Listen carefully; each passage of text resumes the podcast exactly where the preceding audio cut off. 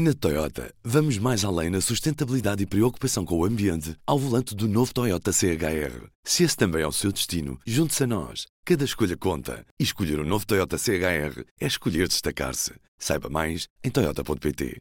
Começa a semana com uma boa novidade para si. Hoje trago 10% de desconto em qualquer assinatura do público. É válido para novas assinaturas ou para assinaturas que estão expiradas há mais de 90 dias. Qual é que é o código? POD10. POD 10. Muito fácil, é só introduzir o código promocional quando estiver a fazer a sua nova assinatura e vai ter 10% de desconto sobre o preço que está marcado. Diga-me lá se isto não é uma boa maneira de começarmos esta semana de P24. Vamos a isso. Antes de tudo, P24. O seu dia começa aqui. Começa aqui. Hoje começamos a olhar para a terra de Miranda, vamos a Miranda do Douro, é que há dias foi lançado o roteiro para a língua mirandesa, a segunda língua oficial de Portugal. Vamos por isso falar com Alcides Meirinhos, ele que é da Associação de la Língua e Cultura Mirandesa, uma associação que existe precisamente para promover esta cultura mirandesa e a língua própria da região. Vamos falar com o Alcides. Deus nos dê boas tardes. Foi lançado há dias este roteiro para a língua mirandesa. Que, que documento é este? Ora, isto é um documento que nós pensamos ser um documento estratégico para a preservação e divulgação da língua mirandesa. Portanto, é um documento dividido em quatro partes, foi feito, foi elaborado e foi pensado por nove pessoas, é um documento maduro, eh, e está dividido em quatro partes. Por um lado, contextualiza a situação atual da língua mirandesa e enquadra numa visão estratégica para a terra de Miranda.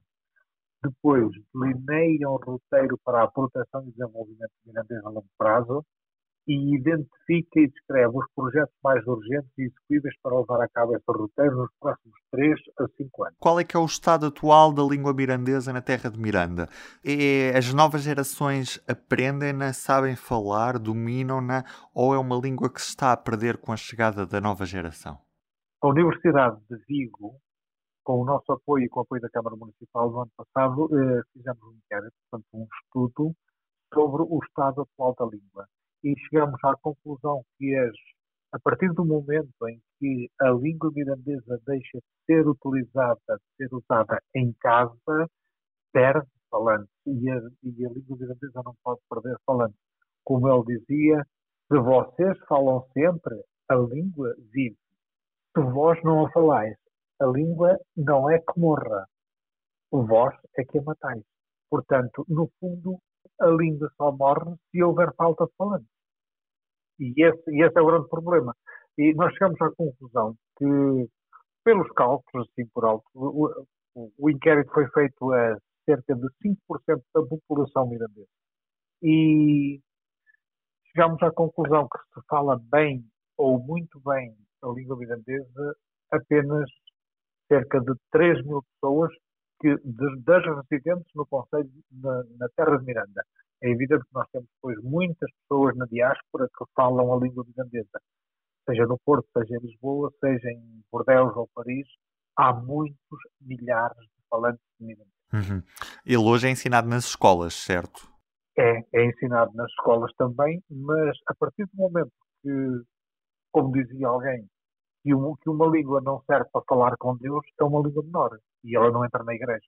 Uma boa analogia, sem dúvida. Já agora, até, até, que ponto é que a despovoação que existe nessa região transmontana eh, tem acentuado o problema ao longo dos últimos anos? Esta falta de população e a imigração que se tem vindo a sentir levou a que, de certa forma, o mirandês ficasse ameaçado, não é? Nós temos para nós que o grande problema, para lá do povoamento que existe em toda a terra de Miranda, principalmente nesta zona.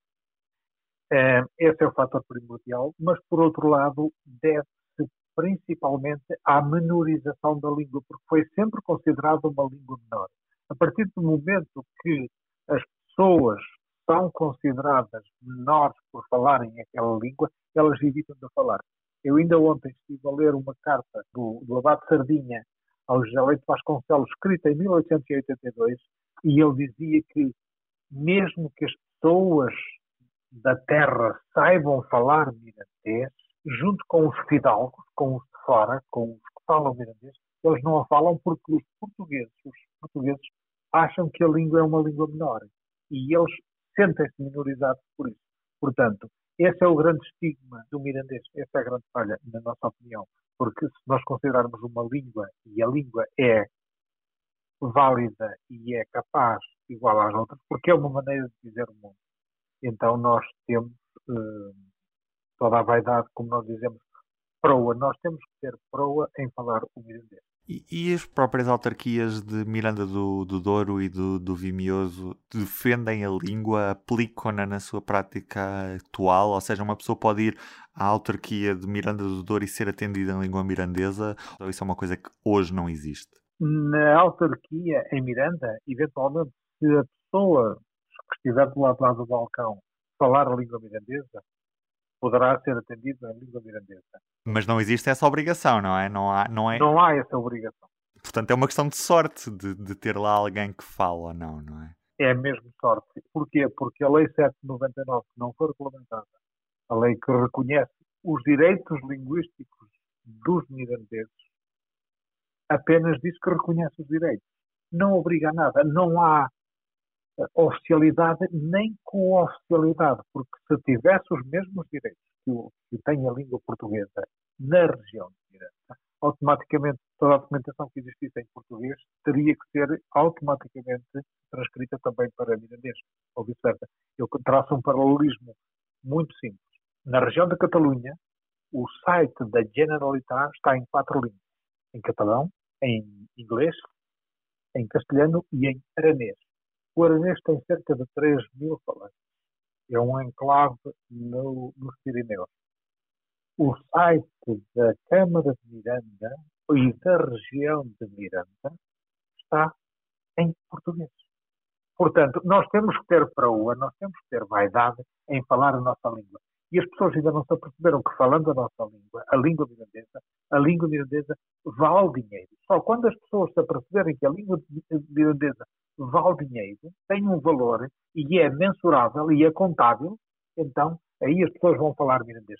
Só nessa, nessa altura. Esperemos que não seja demasiado tarde. Já agora, o que é que vocês propõem neste roteiro para a língua mirandesa para inverter este ciclo hum, dos últimos anos? A primeira questão que nós temos, uh, estamos a pensar é documentar e estudar o mirandês, porque o mirandês não está estudado. O mirandês foi dado como língua por José de Vasconcelos em 1882, se a memória não falha, mas, mas não há registros sérios capazes de ser estudados pelas universidades um, da, da fala pura. Portanto, não há esse registro. Nós propomos-nos a fazer 300 horas de recolhas de fala pura para estudar a língua mirandesa e para, para a registar. Depois, aumentar o número de falantes ativos aumentando o número de falantes ativos, automaticamente a, a língua vive. E depois, se nós conseguirmos uh, registar, aumentar o número de falantes, automaticamente aumentamos a visibilidade da língua e da cultura mirandesa. E isso será uma mais-valia. Por outro lado, ao fazer isso, conseguimos criar emprego no contexto da língua e da cultura. E esse é, no fundo, o, o, o objetivo principal. É rentabilizar a língua, criando empregos, criando trabalhos uh, assentes na língua e na cultura. Muito obrigado mesmo. Um forte abraço. Muito obrigado, Ruben.